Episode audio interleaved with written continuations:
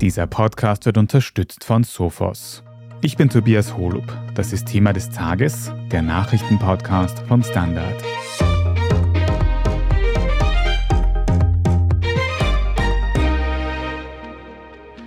Drei Landtagswahlen, drei herbe Verluste für die Landeshauptleute von ÖVP oder SPÖ. Zuletzt etwa für die Volkspartei, die in Salzburg Stimmen verloren hat. Es sind Verluste, von denen vor allem die Parteien an den politischen Rändern profitieren, die FPÖ und auch die Kommunisten. Wir schauen uns die Gründe für diese Entwicklungen heute genauer an und wir fragen nach, ob das das Ende der politischen Mitte ist. Petra Stuiber, du analysierst für die Standard-Chefredaktion die österreichische Innenpolitik und da gibt es nach der gestrigen Landtagswahl in Salzburg noch immer einiges zu analysieren. Kannst du für den Anfang mal für uns zusammenfassen, was für eine Regierungskoalition in Salzburg jetzt am Tag nach der Wahl am wahrscheinlichsten aussieht? Am wahrscheinlichsten, das glaube ich, kann ich dir nicht sagen, Tobias. Ich denke, es gibt drei realistische Möglichkeiten. Die erste ist eine Zweierkoalition aus ÖVP und FPÖ. Im Vorfeld hat das der Landeshauptmann ja mehr oder weniger ausgeschlossen, weil er gesagt hat, die Politik, für die die FPÖ steht, für die vor allem Herbert Kickel steht, der ja wiederum hinter Marlene Swarzek steht, das ist keine gute Politik für Salzburg. Ob das nach der Wahl immer noch gilt, was er vor der Wahl gesagt hat. Das ist, wie man seit Niederösterreich weiß, auf einer zweiten Seite geschrieben. Die zweite Möglichkeit ist, was sich ganz knapp an Zweierkoalitionen ausgeht, ist eine Koalition mit der SPÖ. Das ist eine sehr knappe Mandatsmehrheit, die man da hat. Ich denke, es könnte eine Variante sein, die viele in der ÖVP in Salzburg gar nicht so schlecht finden. Man hat von Spitzenkandidaten Ecker einen guten guten Eindruck und ich denke, ja, das wäre schon möglich. Es ist halt so, dass es ein bisschen an eine Koalition der Verlierer wäre. Und das gilt noch mehr für die dritte Variante, die auch rechnerisch vielleicht noch besser abgesichert ist. Das ist nämlich eine Koalition aus ÖVP, SPÖ und Grünen. Auch die Grünen haben verloren. Also eine Dreierkoalition, ein Dirndl mit einer anderen Farbe wäre auch eine Möglichkeit. Wer da wirklich zusammengeht, dazu tagen heute auch noch alle möglichen Gremien bei den verschiedenen Parteien. Da wissen wir dann in den nächsten Tagen und Wochen vielleicht ganz genaues. Aber was auf jeden Fall feststeht, ist, dass die ÖVP bei der Wahl gestern, also die Landeshauptmannpartei, doch einige Prozent verloren hat. Reden wir ein bisschen über die Gründe und nicht nur über die Salzburg-spezifischen Gründe, die haben wir gestern in einem extra Wahlpodcast schon besprochen, sondern vielleicht auch über die bundespolitischen größeren Gründe. Da setzt ja der ÖVP-Bundeskanzler Karl Nehammer in letzter Zeit inhaltlich ganz stark, wenn ich das so zusammenfassen kann, auf Migration und auch dieses Thema mit den E-Fuels, also grüne Verbrennungsmotoren. Sieht man jetzt an diesem Wahlverlust in Salzburg, dass sich Nehammer mit seinen Themen vielleicht auch ein bisschen verpokert? Ich denke auf jeden Fall, dass man unterschätzt, wie sehr die Teuerung die Menschen trifft. Das ist ein Problem, das vor allem die Mittelschicht trifft. Die merkt das jetzt. Also es gab ja diverse Einmalzahlungen, Förderungen. All das hat die Regierung gemacht, keine Frage. Aber das sind Effekte, die letztlich verpufft sind. Und jetzt merken die Menschen halt bei jedem Einkauf, wie teuer das ist. Bei jedem Tanken, wie teuer das ist. Jeden Tag sieht man, dass viel weniger Geld im Börsel überbleibt, wenn man auch nur ein paar Kleinigkeiten einkauft. Und das ist es, glaube ich, was unterschätzt wurde in der ÖVP. Was hat man gemacht? Ich denke, dass auch der neue alte Kommunikationschef Gerald Fleischmann sich halt angeschaut hat, wie er das auch bei Sebastian Kurz gemacht hat. Was sind so ungefähr die Themen, mit denen man reüssieren kann? Migration hat bei Sebastian Kurz gut gegriffen, aber eben auch die Geschichte jetzt mit den Autofahrern. Das ist ja etwas, wo man vielleicht sogar der FPÖ Wähler wegnehmen kann, wenn man den Autofahrern Autofahrern signalisiert, man ist ihre Partei und man wird ihnen ihren Verbrennermotor ganz sicher nicht wegnehmen. Ich glaube, dass das die Kalkulation war und dass man dabei einfach sozusagen die schweigende, duldende Mitte übersehen hat, die tatsächlich kämpft und die vor allem gegen ihren sozialen Abstieg kämpft. Und das ist etwas, wenn sich die Regierung um das nicht mehr kümmert, dann wird es dann noch ganz andere Wahlergebnisse geben so schlimm die Folgen der Inflation wirklich im Alltag schon zu spüren sind, wird trotzdem die Regierung wahrscheinlich dazu sagen, naja, wir können nichts dagegen tun, dass die Inflation in ganz Europa hoch ist, das liegt am Energiemarkt und so weiter und wir können da konkret nichts Strukturelles ändern. Kann man unter solchen Bedingungen nicht als Regierungspartei nur verlieren? Hm, naja, es ist wohl richtig, dass der Trend eher gegen die Regierenden europaweit geht, aber ich denke, wenn man sich bemüht, könnte man schon einiges machen. Ich meine, wir wissen ja, dass die Inflation in Österreich vergleichsweise sehr hoch ist. Ich denke, da gibt es ein paar Stellschrauben, wo man ansetzen könnte. Und ja, ich denke, was man ja schon bemerkt, und das bemerken nicht nur wir als professionelle politische Beobachter, dass ja eigentlich, obwohl erst in etwa etwas mehr als einem Jahr die nächsten Nationalratswahlen sind, planmäßig, dass jetzt schon Wahlkampf ist. Also die Regierungsparteien grenzen sich voneinander ab. Auch das war ja mit gemeint mit dieser E-Fuel-Geschichte. Also wir sind zwar mit den Grünen in einer Regierung, war die Botschaft, aber wir sind nicht die Grünen und wir machen einen ganz anderen Kurs. Wenn man sich da sozusagen quasi auf sich selbst konzentriert und immer nur den eigenen Bauchnabel bespiegelt, dann wird man einfach übersehen, was man vielleicht machen kann. Man muss den Leuten das Gefühl geben, wir sind für euch da und wir tun unser Möglichstes, um abzufedern, was euch gerade sehr schwer fällt. Und jetzt hast du gerade schon angesprochen, dass ja auch in der ÖVP aktuell noch ein ehemaliger Berater von Sebastian Kurz aktiv ist. Und da fällt auch so ein bisschen auf, die Landtagswahlen, die in der Vergangenheit stattgefunden haben, die vorherigen, da war Sebastian Kurz auch noch an der ÖVP-Spitze sehr aktiv und da haben auch die Landeshauptleute extrem gut abgeschnitten. Jetzt ist Sebastian Kurz weg und die Ergebnisse gehen für die ÖVP sehr weit runter. Kann man sich da vielleicht einfach wirklich nicht emanzipieren vom Ex-Chef? Ich finde, dass sich die ÖVP überhaupt nicht emanzipiert hat von Sebastian Kurz. Also der ist nach wie vor in den Köpfen.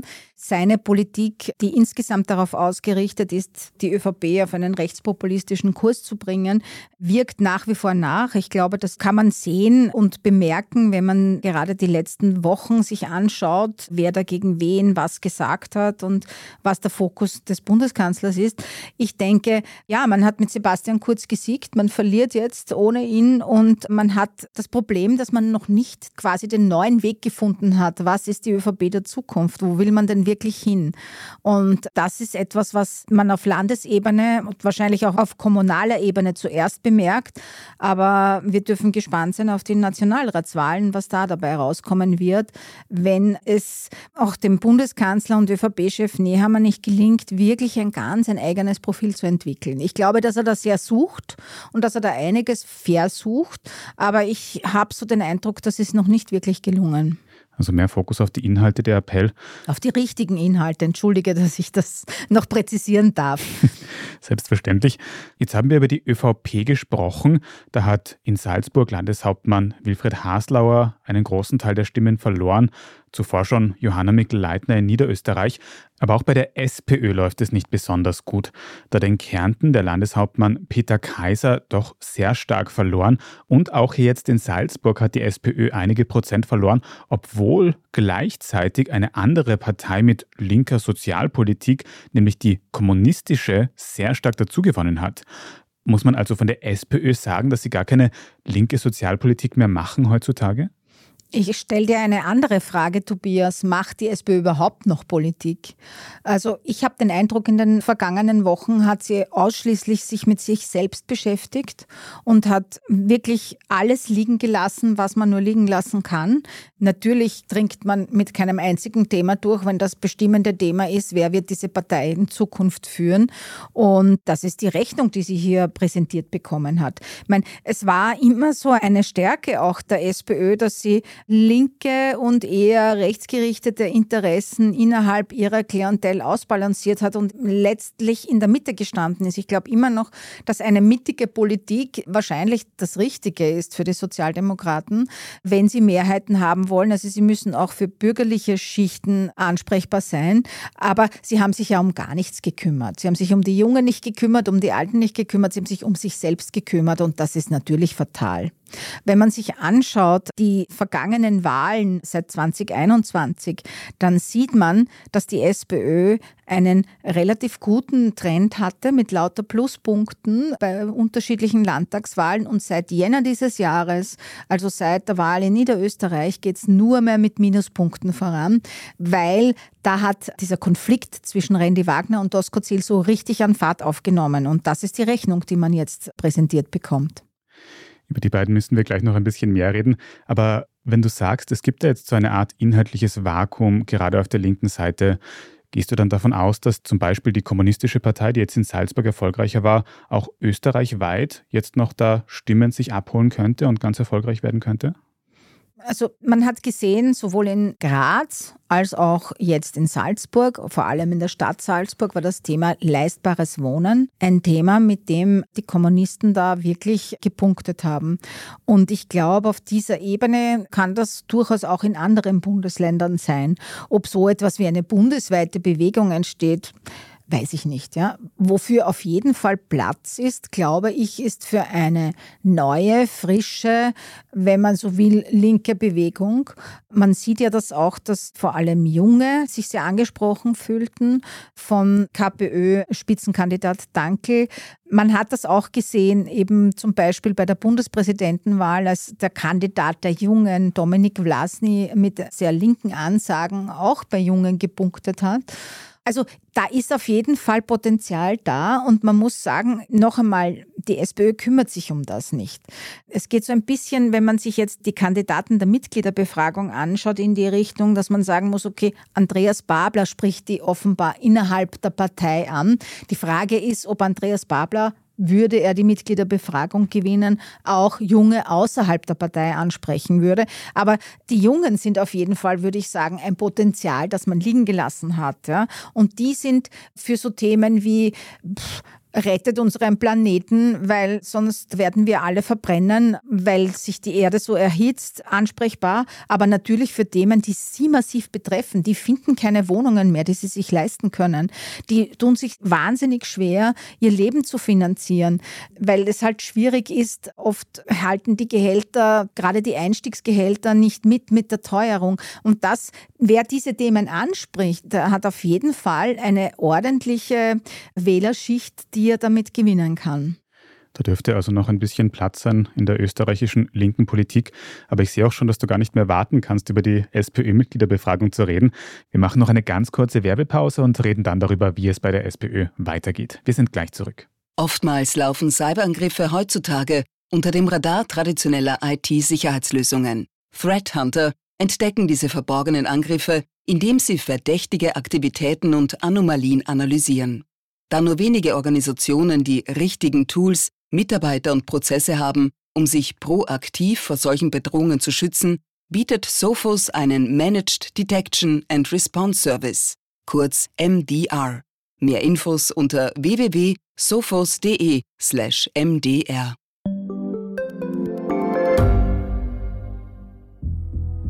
Was ich nicht nachvollziehen kann, ist, warum an jedem Unrecht immer ich schuld sein soll. Ein Korruptionsskandal jagt den anderen. Österreich hat in den letzten 30 Jahren viel über Klimaschutz gesprochen, aber zu wenig getan. Die Politik verschläft die Klimakrise. Die Behörden haben alles richtig gemacht. Fehler vergisst man, statt daraus zu lernen. So sind wir nicht. So ist Österreich einfach nicht. Aber wie ist Österreich dann? Das wollen wir bei Inside Austria herausfinden. Wir blicken auf die großen österreichischen Skandale. Von Ibiza bis Ischgl. Wir wollen wissen, wer dafür in der Politik die Verantwortung trägt. Und wir schauen genau hin, wo Österreich über seine Grenzen hinaus mitmischt. Vom Wirecard-Skandal bis zum Ukraine-Krieg. Das ist Inside Austria von Standard und Spiegel. Jeden Samstag eine neue Folge, überall, wo es Podcasts gibt.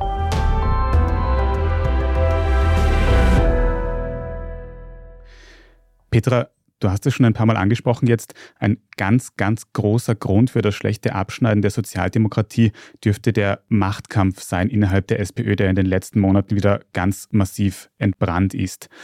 Heute, am 24.04., fängt die Mitgliederbefragung innerhalb der SPÖ an, wer denn die Führung übernehmen soll. Wie gut ist denn diese Befragung jetzt vorbereitet worden im Vorfeld?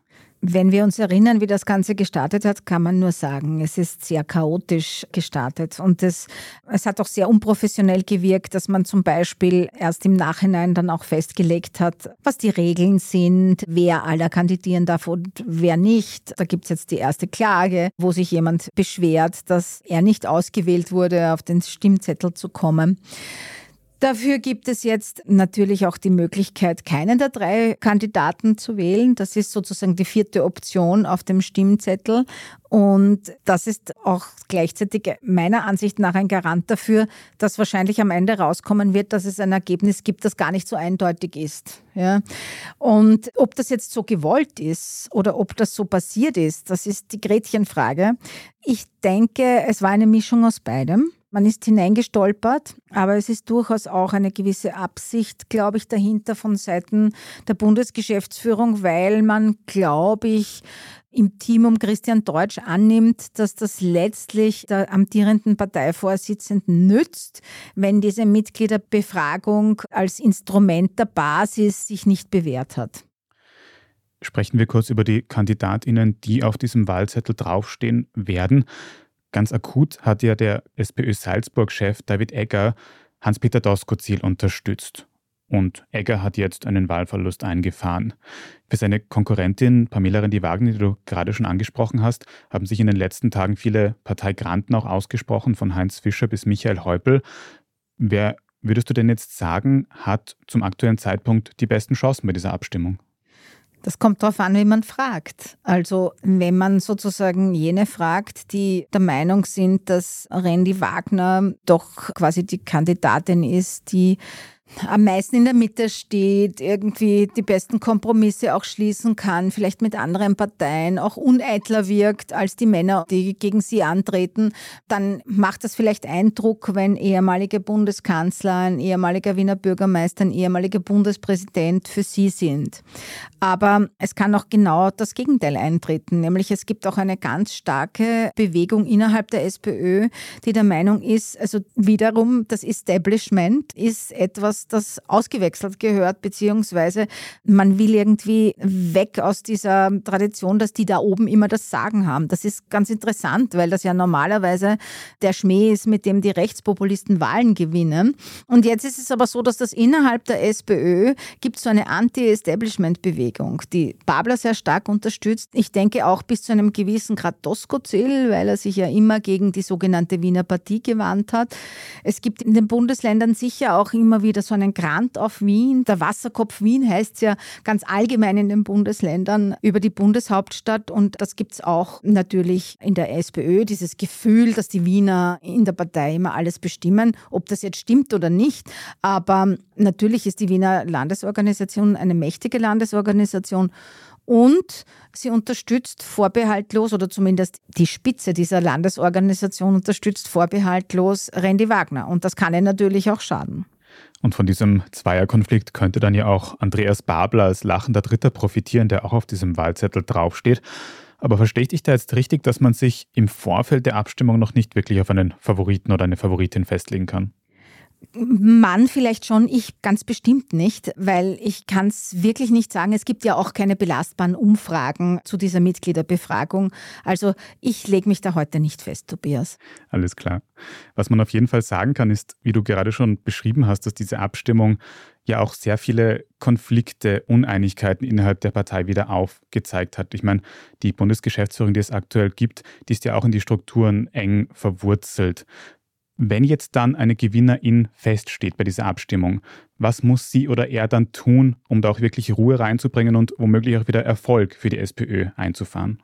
Es gibt nur eine Chance und die ist wirklich ab dem Tag eins auf alle anderen zuzugehen, die auch mitkandidiert haben, sie auf die größtmögliche Art und Weise versuchen einzubinden, gleichzeitig die Partei zu öffnen, frischen Wind hineinzubringen und tatsächlich all das, was hier hochgekommen ist an Frustration mit den Eliten, an Frustration mit der Partei, mit den Inhalten der Partei insgesamt, all das nochmal wirklich offensiv anzusprechen.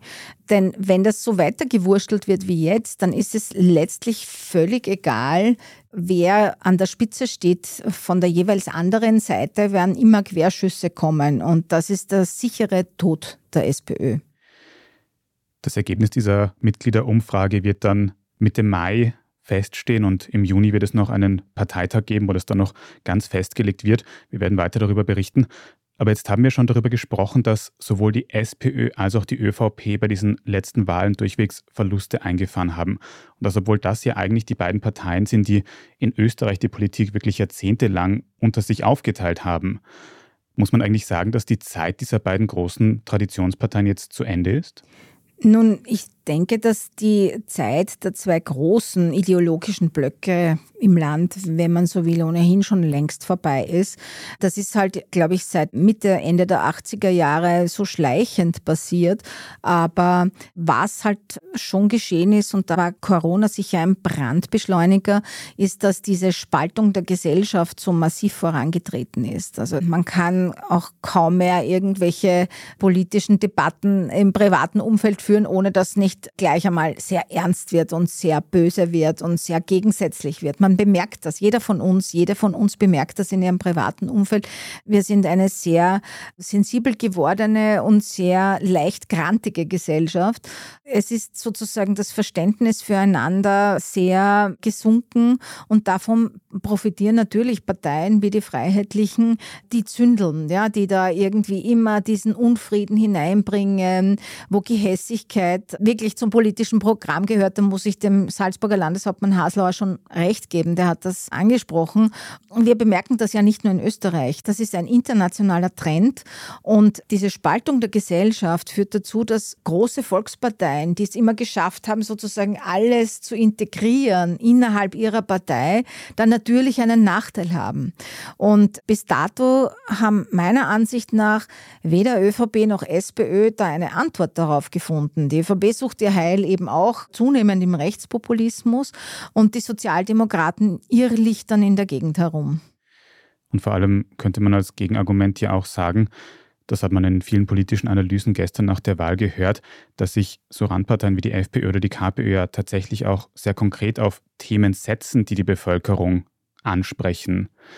Was sagst du dazu? Ja, das stimmt natürlich, aber es braucht trotzdem diese Parteien in der Mitte, weil es gibt ja mehr als diese Themen. Man muss ja sozusagen quasi viel abdecken innerhalb einer Gesellschaft und natürlich, ich meine, die KPÖ muss jetzt eigentlich gar nichts beweisen, weil die kommt jetzt zwar in den Landtag, ist aber in Opposition. Umsetzen, dass es wieder leistbares Wohnen gibt, das müssen andere nämlich die zukünftige Regierung in Salzburg zum Beispiel. Ja. Also man kann sich vielleicht in Graz anschauen, ob das am Ende gelungen sein wird, was LKK hier macht.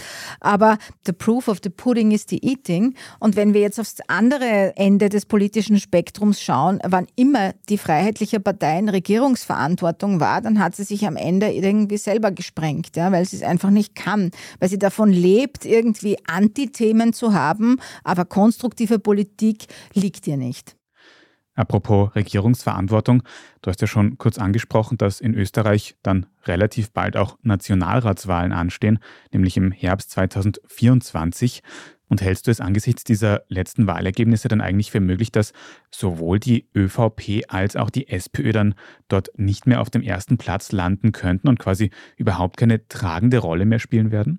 Man kann aus derzeitiger Sicht nur sagen, wenn beide Parteien so weitermachen wie bisher, ist das eine realistische Möglichkeit, dass die Freiheitliche Partei unter Herbert Kickel Erste wird. Und dann wird es spannend, ob der Bundespräsident Kickel einen Auftrag zur Regierungsbildung gibt oder nicht.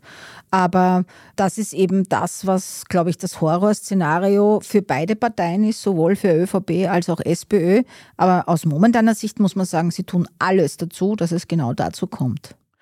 Ich stimme dir auf jeden Fall zu, dass diese Nationalratswahl eine sehr spannende wird. In der Zeit bis dahin gibt es auch noch einiges zu analysieren und herauszulesen aus diesen letzten Landtagswahlen, die es gegeben hat. Also danke, dass auch du zu dieser Analyse heute beigetragen hast, Petra Strüber. Sehr gerne. Und wir sprechen jetzt dann in unserer Meldungsübersicht gleich noch ein bisschen mehr über die Mitgliederbefragung in der SPÖ und über die Evakuierung von Österreicherinnen und Österreichern aus dem Sudan. Wenn Ihnen Thema des Tages bis hierhin aber schon gefallen hat, dann abonnieren Sie uns am besten gleich noch schnell auf Ihrer liebsten Podcast-Plattform. Dann verpassen Sie auch keine weitere Folge mehr. Bei der Gelegenheit können Sie sehr gerne auch einen netten Kommentar oder eine gute Bewertung dort lassen. Das hilft uns wirklich sehr dabei, dass uns noch mehr Menschen finden. Also vielen Dank dafür. Jetzt aber dranbleiben, wir sind gleich wieder da. Oftmals laufen Cyberangriffe heutzutage unter dem Radar traditioneller IT-Sicherheitslösungen. Threat Hunter entdecken diese verborgenen Angriffe, indem sie verdächtige Aktivitäten und Anomalien analysieren.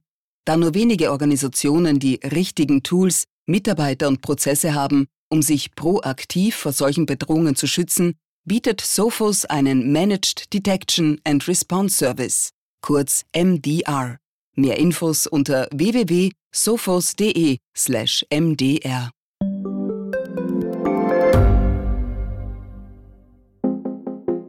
Eine offene Beziehung. Wie funktioniert das? Und wie sieht eigentlich die Arbeit einer Domina aus?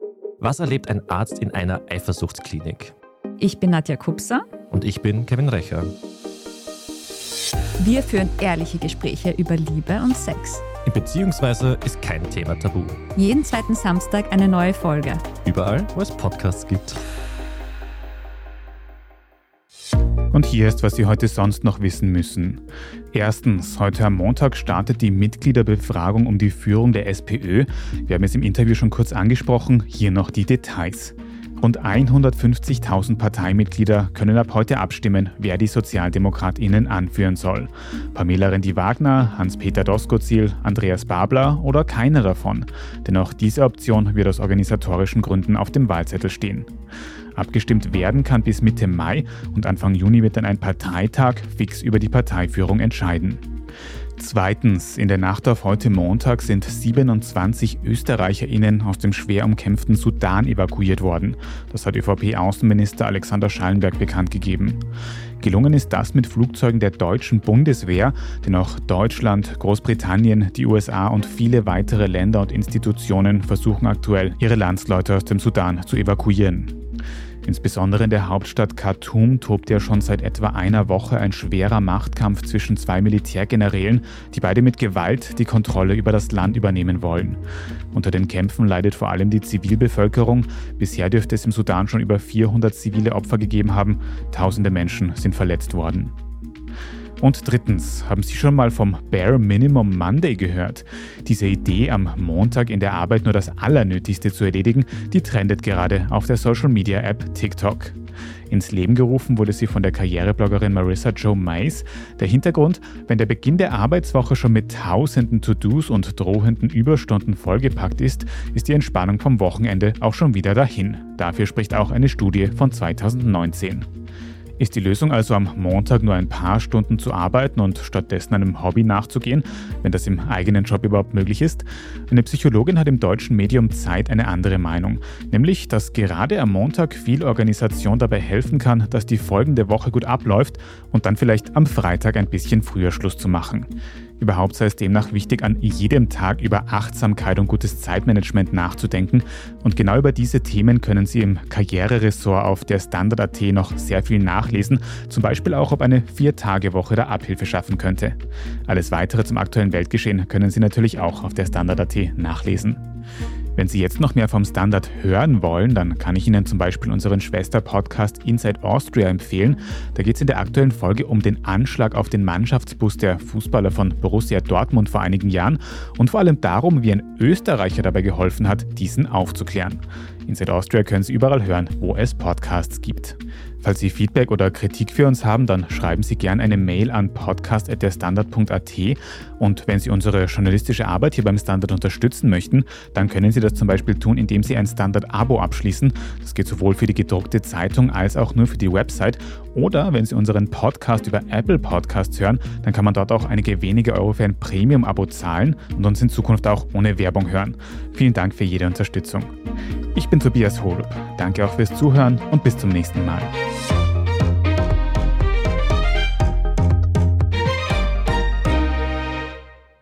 Oftmals laufen Cyberangriffe heutzutage unter dem Radar traditioneller IT-Sicherheitslösungen. Threat Hunter entdecken diese verborgenen Angriffe, indem sie verdächtige Aktivitäten und Anomalien analysieren. Da nur wenige Organisationen die richtigen Tools, Mitarbeiter und Prozesse haben, um sich proaktiv vor solchen Bedrohungen zu schützen, bietet Sophos einen Managed Detection and Response Service, kurz MDR. Mehr Infos unter www.sophos.de/mdr. Wie viel Geld macht eigentlich glücklich? Werde ich mit Daytrading reich? Und ist jetzt der richtige Zeitpunkt, um in China zu investieren? Das und mehr sehen wir uns in der neuen Staffel vom Standard-Podcast Lohnt sich das an. Wir, das sind Davina Brumbauer, Alexander Amon und Michael Wendisch. Und gemeinsam mit Expertinnen und Experten fragen wir uns, wie ein Pyramidenspiel funktioniert, was eigentlich ein Baby kostet und ob es sich lohnt, in eine Steueroase auszuwandern. Lohnt sich das? Der Standard-Podcast über Geld findet ihr jeden Dienstag auf allen gängigen Podcast-Plattformen.